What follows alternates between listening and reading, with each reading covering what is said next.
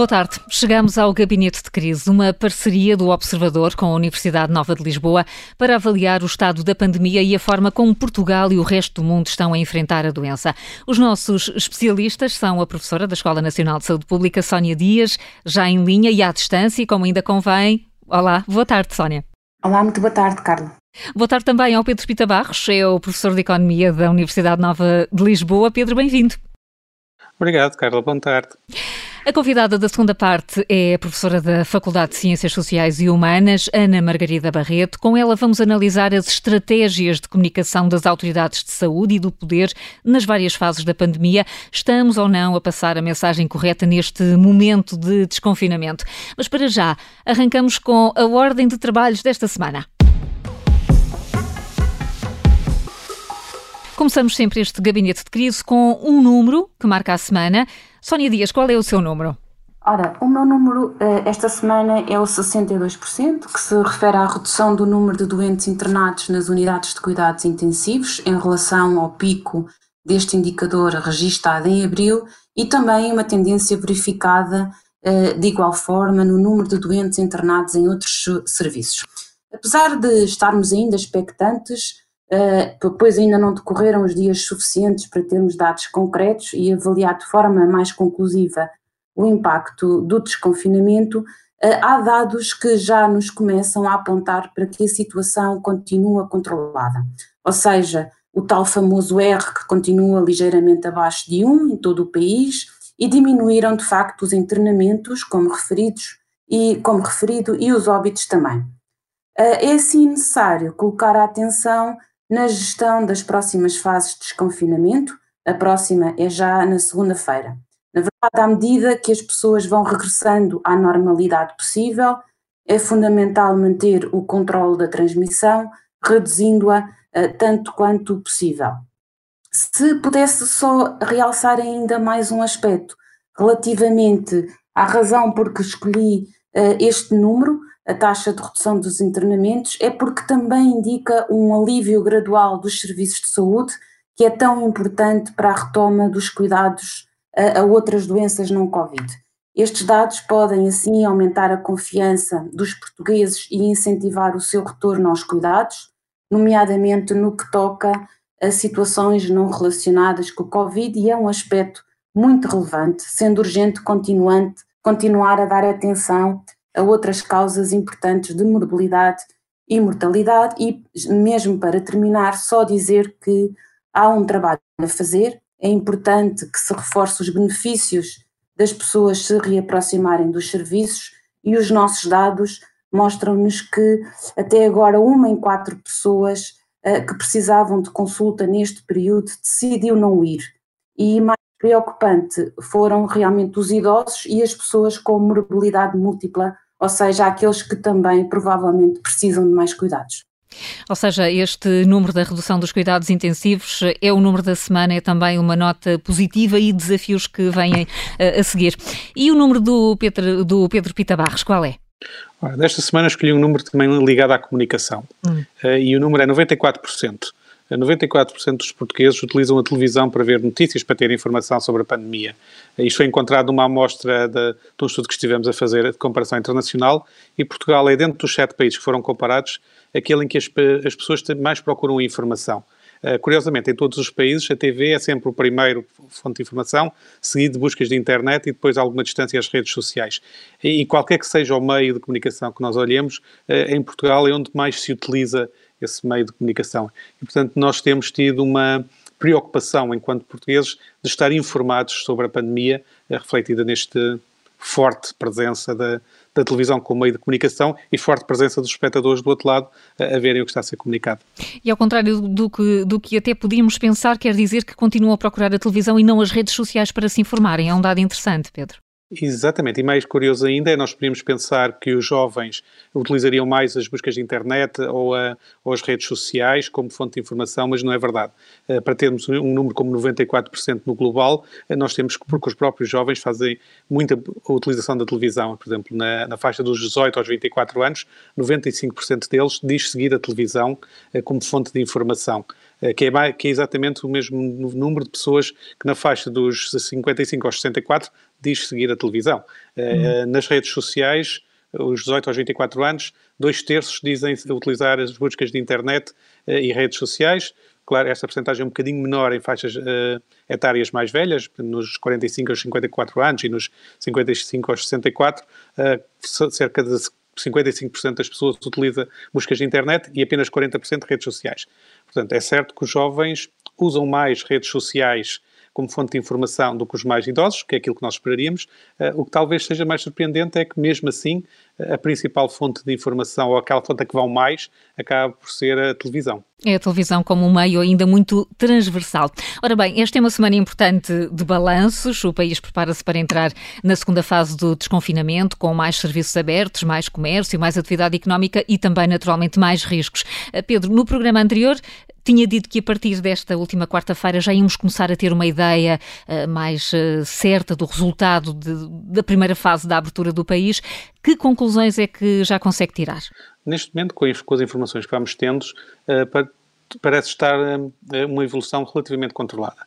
Isto é, dá uma sensação que houve e parece haver ainda um certo receio das pessoas quanto a se ter antecipado demais o desconfinamento, ter sido cedo, e como tal acabaram por ter precauções que, que, são essencialmente as mesmas que tinham durante o período do confinamento, portanto, muita gente continua a funcionar em teletrabalho, as saídas continuam a ser feitas com muito cuidados e isso fez com que não tenha havido uma explosão de novos casos.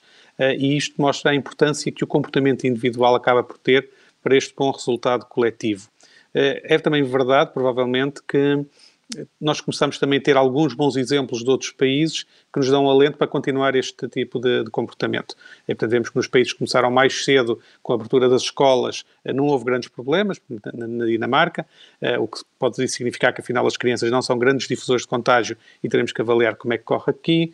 Eh, na Alemanha houve ameaças de pequenos surtos, mas também países onde parecem ter a situação mais ou menos controlada e na Áustria também está a correr tudo bem. E, portanto, neste sentido, nós temos sinais internos e externos de que está a, está a correr menos mal. É claro que estamos com esperança de chegar às notícias da Nova Zelândia, eh, que estando numa fase mais avançada já está a regressar aos restaurantes, incluindo em jantares de pequenos grupos. Hum. Uh, o que é que nós temos de, particular neste momento em Portugal a ter atenção? Uh, julgo que vamos ter que ter atenção a surtos que possam surgir aqui e ali e controlá-los com alguma rapidez.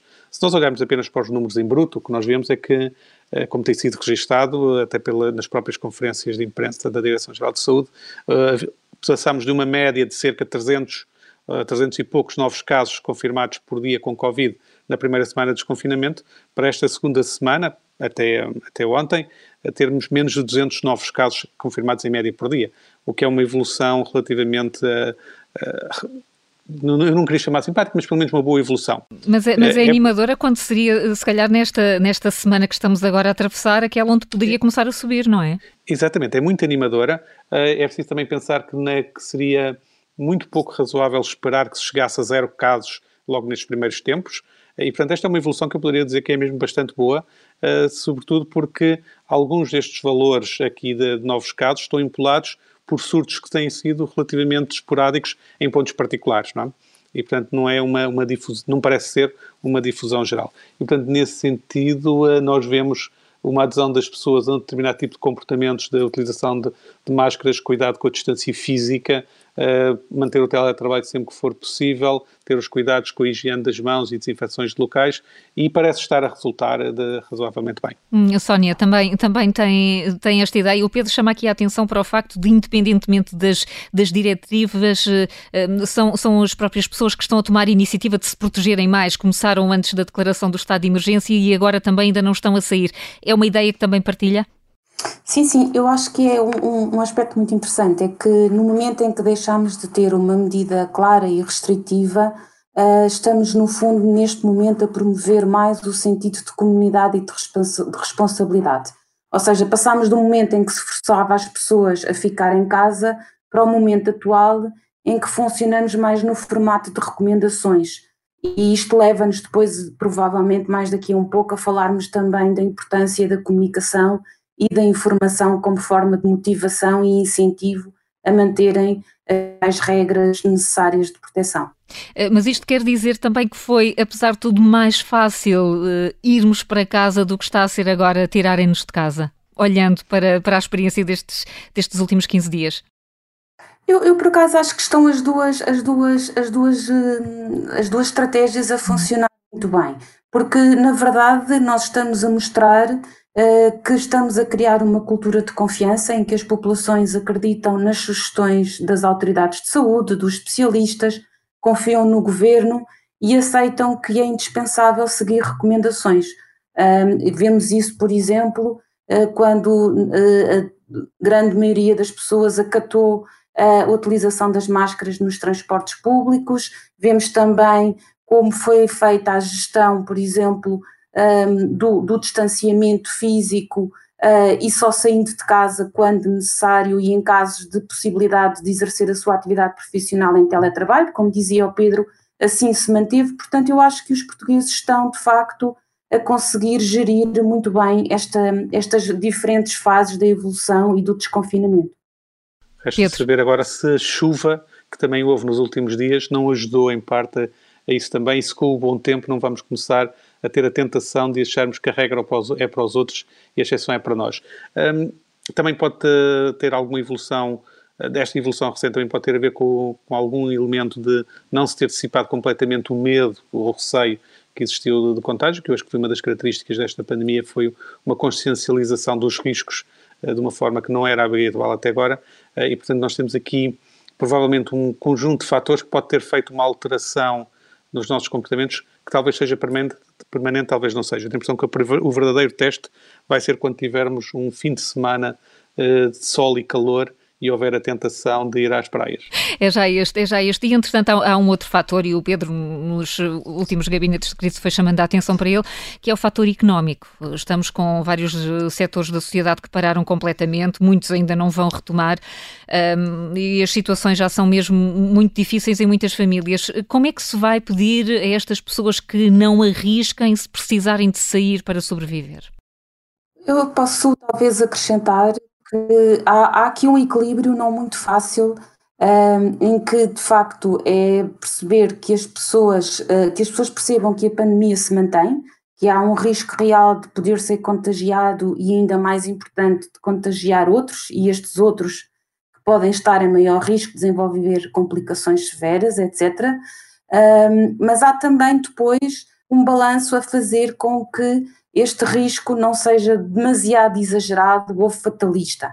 É, é este equilíbrio que é necessário, porque também, como o Pedro até realçava, se eh, todos pensarmos que o risco não existe já, as pessoas provavelmente vão baixar a guarda e podemos começar a assistir a uma diminuição das precauções e de comportamentos de maior exposição, que também não queremos que contraria a expectativa de um desconfinamento mais rápido e de sucesso. É este equilíbrio, sempre difícil de atingir, mas que eu acho que, e por isso também escolhemos uh, o foco na comunicação, porque é também de facto muito importante esta gestão da percepção uh, de risco e no, no, na adoção de comportamentos. E já lá vamos mesmo, Pedro, para, para concluir, uh, também nesta linha do, do equilíbrio. Nesta linha, nesta linha de equilíbrio, nós vamos ter na próxima semana, com a abertura da, da restauração, uh, o, provavelmente o retomar de uma atividade económica que foi muito afetada por, pelo encerramento da, da geral da, da, economia, que é restaurantes, bares, é, é, pequenos estabelecimentos, e, um, e vai ser uma vai ser importante para eles reabrirem para retomarem alguma atividade e vai ser também importante como forma de nós percebermos se os nossos comportamentos seja do lado da, da restauração a organizar-se, seja do lado agora das pessoas a utilizarem, se vai ser compatível com o retomar da sua atividade económica com a segurança sanitária e com a ausência de contágio nesses sítios. Portanto, vai a próxima semana, depois destas duas semanas, vai ser mais uma semana de teste a estes alargamentos. Eh, se nós pensarmos que outros países já começaram a ter os restaurantes a funcionar sem terem tido picos uh, inesperados, uh, então podemos ter aqui alguma esperança.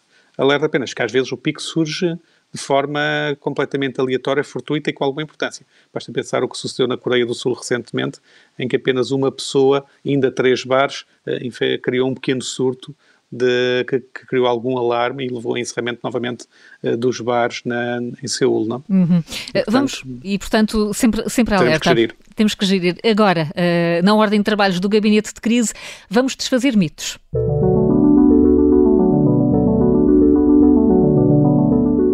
Uma mentira repetida muitas vezes não passa a ser verdade. Pedro Pita Barros, é perigoso ter animais de estimação por causa desta doença? Não. Eh, esse é um mito que às vezes tem sido apresentado, que é que os animais de estimação mais comuns, como cães e gatos, transmitem a Covid-19. Eh, não é verdade neste momento, com a atual informação. Não há motivo de preocupação com os animais domésticos. Só em muitos poucos animais foi detectado o vírus, o que nem sequer foi tido como sendo sinal de que eles tivessem infecção. É podia simplesmente estarem com, com vestígios de, de, vírus. Portanto, quem tem cães ou gatos deve sobretudo preocupar com a transmissão entre pessoas eh, e com a possibilidade, eventualmente, do vírus ficar pousado pelos animais e, e não necessariamente com estes terem uma infecção, eh, pelo menos com base em toda a informação que nós temos hoje. Aliás, se nós olharmos para os milhões de pessoas que já foram infectadas eh, e olharmos para o número de animais de estimação que foram infectados, ter dois ou três casos, quando temos centenas de milhares de pessoas, milhões de pessoas infectadas, não, não é, não é um motivo de preocupação. Ainda assim, as recomendações dos centros de, de, controle de doenças, europeus, americanos, etc., são para nós termos os mesmos cuidados com os animais de estimação que temos com as pessoas quanto a evitar contágio, por exemplo, distanciamento físico na rua. Eh, de qualquer forma, a mensagem é: os donos dos animais de estimação podem estar descansados, ainda que se devam manter cuidadosos nesta parte do distanciamento físico na rua. Muito bem. Sónia Dias, o uso da máscara é só para quem tem medo? Uh, sim, esse foi o mito que escolhi, que, que é o que usar máscara é sinal de ser fraco ou de ter medo de se contaminar. E gostaria de reforçar que é exatamente o contrário. O uso da máscara não deve ser associado a fraqueza ou um sinal de saúde de estado frágil, mas pelo contrário, usar máscara é um sinal de, e um símbolo de força, de responsabilidade e de proteção coletiva, de respeito para com os outros. É importante que se transmita esta mensagem que se usarmos a máscara estamos fundamentalmente a proteger o outro e aqueles que nos rodeiam. E se todos os, os fizermos, estamos a proteger-nos um ao outro, uns aos outros. Este é um aspecto importante porque temos, apesar dos sinais de elevada utilização, alguns grupos que estão a aderir com menos facilidade, exatamente por causa desta associação de máscara à vulnerabilidade, ou seja, uma pessoa considera que, por tendo um estado de saúde robusto, não tem necessidade uh, de a usar. Hum, ou seja, não é perigoso continuar a ter animais domésticos e usar máscara não é só para fraquinhos. Regressamos já a seguir com notas de esperança e também com a professora Ana Margarida Barreto. Até já.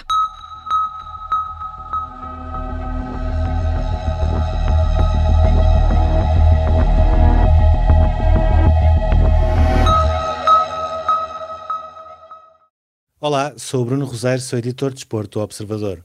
Estou a trabalhar em casa, como o resto da redação, mas continuamos empenhados em dar os melhores conteúdos, descodificar o que se passa por cá e lá fora, no futebol, no desporto, na economia, na saúde ou na ciência. As luvas de que falamos hoje são diferentes, as estatísticas são outras, e muitas informações ainda merecem VAR, mas informar com rigor e isenção é sempre a melhor tática. Fazer jornalismo de qualidade tem um custo, e é por isso que o seu apoio é tão importante para nós para que possamos continuar a fazer da pergunta e da análise o melhor caminho para o golo. Se quer juntar-se à nossa missão de serviço público, torne-se assinante do Observador.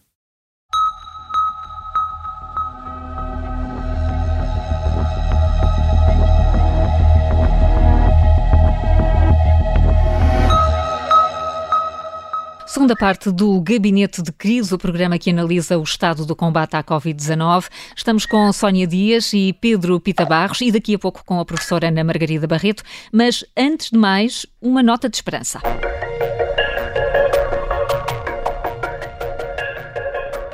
O clima é de incerteza, é de preocupação, mas também já vimos que todos os dias há sinais que dão confiança. Qual é, Sónia Dias, a nota que quer destacar hoje?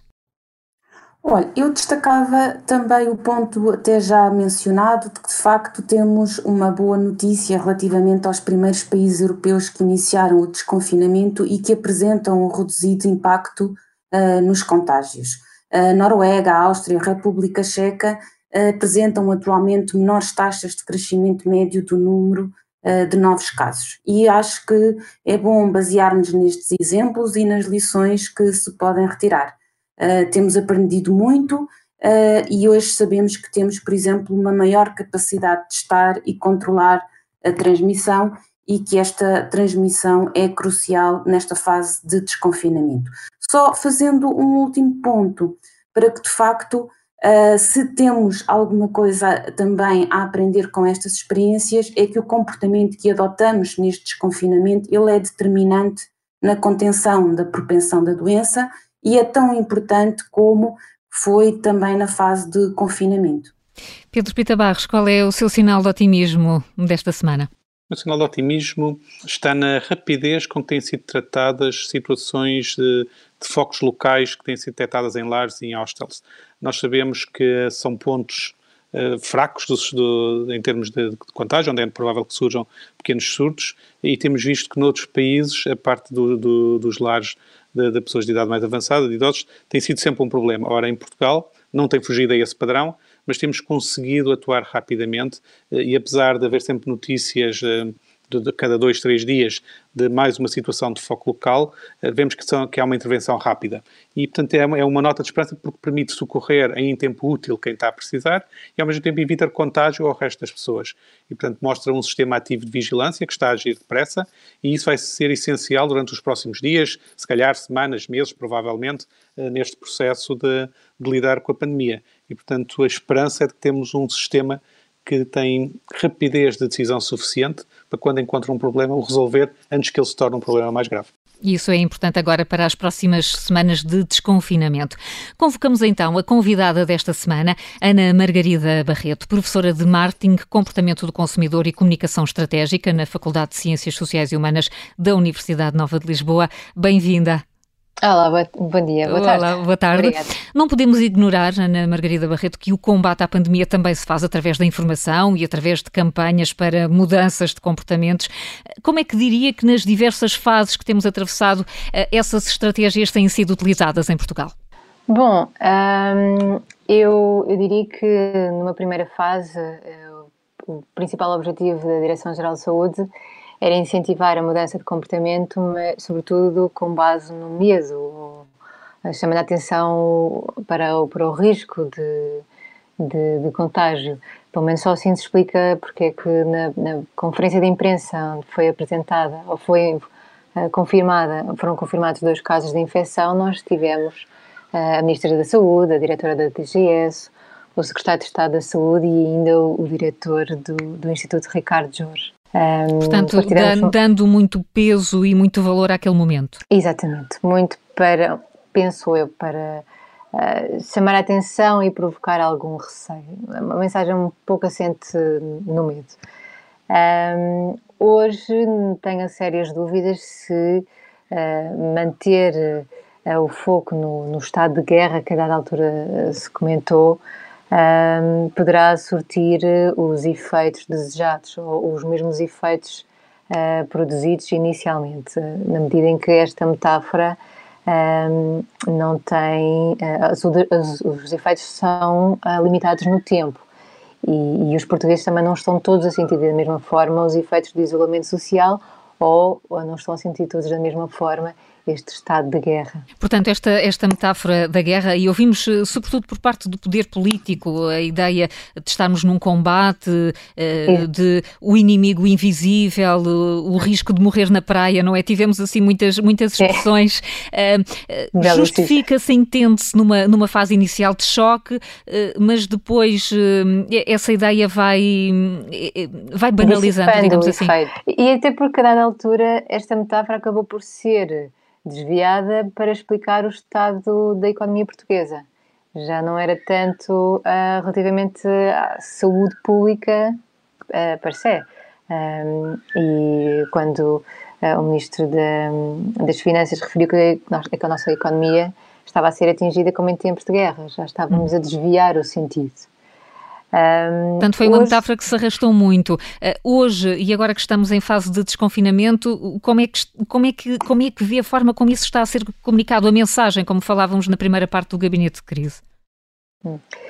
Hoje, numa fase mais de estagnação, uh, eu penso que é, é, é imprescindível uh, continuar a apostar na comunicação, nas campanhas, mas adapt e adaptando-as aos diferentes públicos, mas uh, focando uh, as atuais necessidades ou desafios. E, e, penso que neste momento um dos principais uh, desafios consiste em perceber como é que, se os portugueses estão a lidar, ou estão a receber e a usar a informação recebida relativamente ao vírus da mesma forma como no início de, desta, desta crise. Uh, mas, sobretudo, perceber como é que, qual é a percepção de risco, se sofreu alterações, porque o facto de nós não estarmos, uh, não termos vivido aquele pico da, da pandemia, pode ter, e, e o facto também de terem sido levantadas as medidas mais extremas, uh, pode ter uh, uma influência negativa, uh, que entramos no campo das hipóteses, teríamos que, que averiguar, mas pode ter uma influência na forma como as pessoas percepcionam o risco de, de virem a ser afetadas por esta doença e de afetar outras pessoas. Portanto, aqui o importante é compreender e gerir essa percepção de risco uh, nem subestimar através das campanhas de comunicação, mas também não exagerar.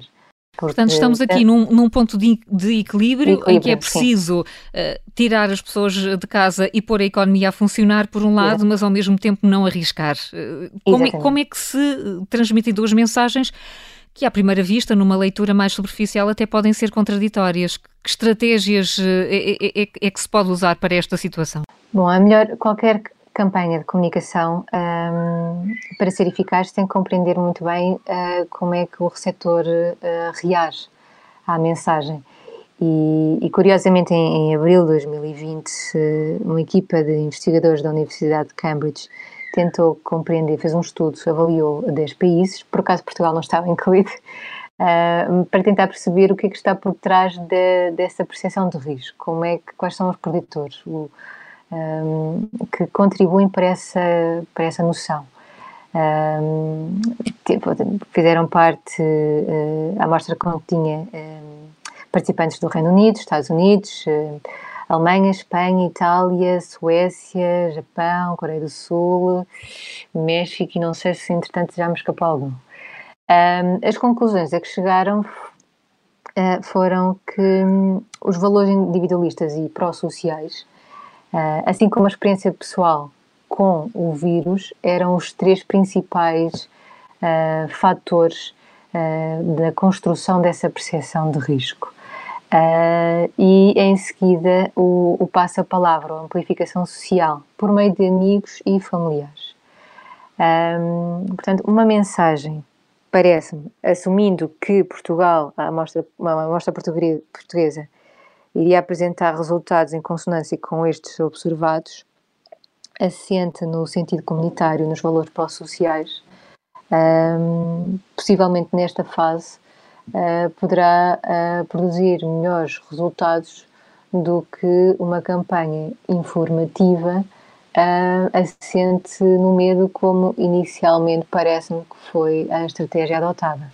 E essa estratégia, agora chamando também uh, os, outros, os outros especialistas do gabinete, Pedro Pita Barros, tivemos de facto esta, esta metáfora da guerra, do medo, uh, houve uma espécie de mobilização nacional, havia um objetivo comum que era baixar a curva, falámos muito nisso também aqui no programa. Parece-lhe que parte desse desígnio nacional se foi perdendo ou, ou ainda percebemos todos porque é que os nossos comportamentos são decisivos? Eu julgo que há a noção que, que as pessoas têm, criaram a noção de que o, o, comportamento de cada uma contribui para o, para o, coletivo como um todo. Agora, a metáfora da, da, guerra foi usada e, como a Ana Margarida diz, é uma coisa que se escote ao final de algum tempo. Na verdade, eu devo dizer que nunca fui fã dessa metáfora e nunca usei uh, conscientemente, pelo menos, essa metáfora porque me parece uh, desproporcional a partir de dada altura continuar nisso. Uh, e, de alguma forma, o que nós temos vindo a ver em alguns uh, seguimentos que temos feito da, das preocupações dos portugueses, no, com um conjunto de inquéritos que é feito cada duas, três semanas, encontramos, conforme temos vindo a avançar, o grau de preocupação com a, com a pandemia tem baixado um bocadinho. Está em nível elevado, as pessoas continuam a procurar informação, têm este comportamento de, de resguardo, mas a preocupação em si está a baixar. Uh, e, e dá uma sensação que até mesmo a própria atenção que vai sendo dada às conferências de imprensa diárias de, que têm sido feitas vai diminuindo de, de alguma forma.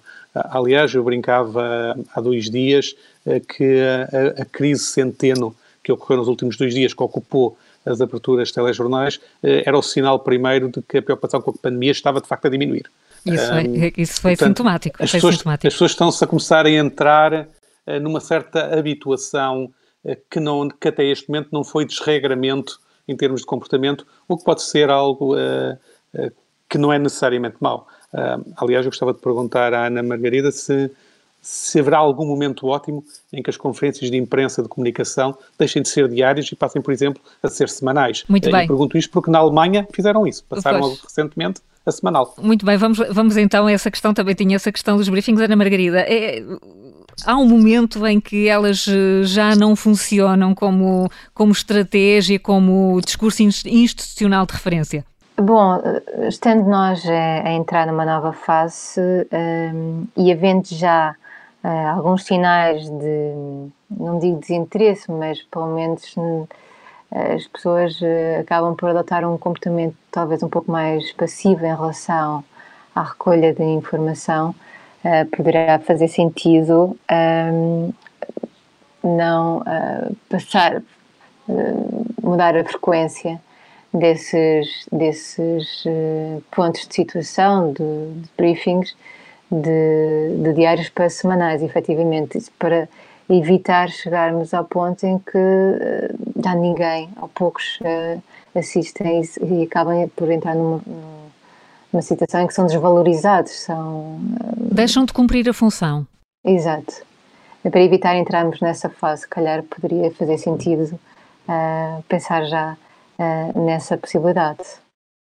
Sónia Dias, hum, lembro-me no primeiro gabinete de crise, a Sónia disse que a mensagem, e na altura a ideia era vamos todos recolher, essa mensagem foi interiorizada pelos portugueses, eh, estava, estava a passar. Eh, agora a mensagem já é mais difusa, porque é podemos, mas só em determinadas condições, podemos de uma forma ou de outra não. Há o risco de, de com estas recomendações, às vezes nos perdermos na tradução? Um eu, eu, eu acho que, de facto, hum, as autoridades nacionais, os cientistas, os especialistas e até os órgãos de comunicação social têm feito um enorme esforço uh, depois de aquela primeira, daquele primeiro impacto da comunicação muito centrada na guerra, etc., como referido. Uh, acho que um, têm feito uma, uma, um grande esforço para que qualquer cidadão, independentemente até do seu nível de literacia ou grau de escolaridade, conseguir entender as questões principais. E, e os dados vão-nos indicando que, de facto, por exemplo, tal qual como perguntava a colega, a, a percepção de risco tem baixado do muito grave para um risco moderado, o que nos permite ter alguma confiança de que as pessoas estão a analisar bem a situação, mas também não deixam de ter preocupação e adesão a esses comportamentos protetores, mas acho que há de facto aqui uma grande vantagem e uma lição muito importante que iremos provavelmente ganhar até na prevenção, na gestão e controle de outras doenças. E, e eu acho que isso é fundamental, porque de facto Portugal é um país que necessita de aumentar os níveis de literacia em saúde e este tem sido uma experiência que nos permite a todos estar a aprender, mesmo os investigadores, especialistas, a aprender como traduzir conceitos complexos, por exemplo, de epidemiologia ou virologia, em, em, de forma a que as pessoas consigam entender o principal da doença, dos seus mecanismos de transmissão e até de, dos, dos seus uh, mecanismos de proteção. E por isso é que eu acho que continuamos a ver, uh, de facto, uma adesão muito grande por parte da população a esses mecanismos. Só se pudesse só realçar um aspecto que eu acho que é muito importante, é que nem sempre informar bem uh, assegura a que o próprio cidadão ficou bem informado. Uh, parece um pouco redundante, mas é muito importante este aspecto de nos termos, termos em conta que uh, é importante que as pessoas entendam realmente o que, é mais, o que é mais relevante, e aí estou de acordo com os meus colegas que talvez mais do que a quantidade, neste momento, o que nós precisamos são de mensagens claras e provavelmente uma diminuição diária uh, da, das conferências. Ou seja, uh, Ana Maria da Barreto, não sei se concorda com, com, com, o que a Sónia acabou de dizer, mas uh, às vezes uma sobreexposição pode ser contraproducente e podemos, de alguma forma, estar a chegar a esse ponto de saturação também a nível comunicacional. Sim, sim, concordo. Eh, não devemos de deixar de continuar a comunicar de forma muito clara e positiva, uh, até para as pessoas perceberem quais são os resultados dos seus esforços. Uh, e isso as nossas autoridades têm sabido fazer, independentemente de quem sugeriu, a verdade é que, a dada altura, a Direção-Geral de Saúde optou por primeiro apresentar o um número de curados e, e, só depois o um número de infectados e isso foi bastante positivo. E por uh, sugestão, um, por sugestão do Presidente da República. sim, sim, Sabe sim. bem como é que isto funciona. É verdade, é verdade. Mas não é nada é especialista é... em comunicação, não é? Exato, mas, mas esteve muito bem. Uh, e, e, e, as autoridades nacionais de saúde também tiveram muito bem em mostrar essa flexibilidade e, e adoção e, dessa, dessa pequena estratégia, de mudança de estratégia. Um, mas de facto a mensagem deve continuar a ser simples, não queria dizer demais. Um, deve haver uma repetição, mas eh, devemos ter também em conta, tentar perceber eh, até que ponto é que ela não começa a perder o efeito, a esgotar, e, e para isso nós temos que uh, observar ou ouvir o, o receptor, tentar perceber até que ponto uh, continua a acompanhar afincadamente, como inicialmente, esses, um, esses briefings, esses pontos de situação uh, diários e um, se continua a recolher informação da mesma forma como no início e, e, e perceber, uh, no fundo, como já foi aqui referido, uh, como é que ele percepciona o risco, porque a percepção do risco está na base de, de, da adoção de novos comportamentos preventivos se esse risco, se essa percepção baixar, independentemente de, do risco não ter baixado, um, então podemos pôr eh, em causa uh, o sucesso das campanhas anteriores e, e todos os esforços uh, conseguidos até ao momento. Ora bem, comunicar muito, comunicar bem não é comunicar muito, podemos concluir. Ana Margarida Barreto, muito obrigada por ter vindo ao Gabinete de Crise. A Sónia Dias e o Pedro Pita Barros vão voltar para a semana, à mesma hora. Até lá os dois. Despedimos-nos com mais um daqueles momentos que poderiam ser banais, não fossem as redes sociais. Vamos até ao norte de Gales. Profissionais de saúde, trabalhadores da construção civil e funcionários locais foram filmados para a apresentação de um hospital de campanha construído para dar resposta ao novo coronavírus. Foi aí que cantaram um êxito de Simon Garfunkel e que acabou por receber a aprovação do próprio Paul Simon.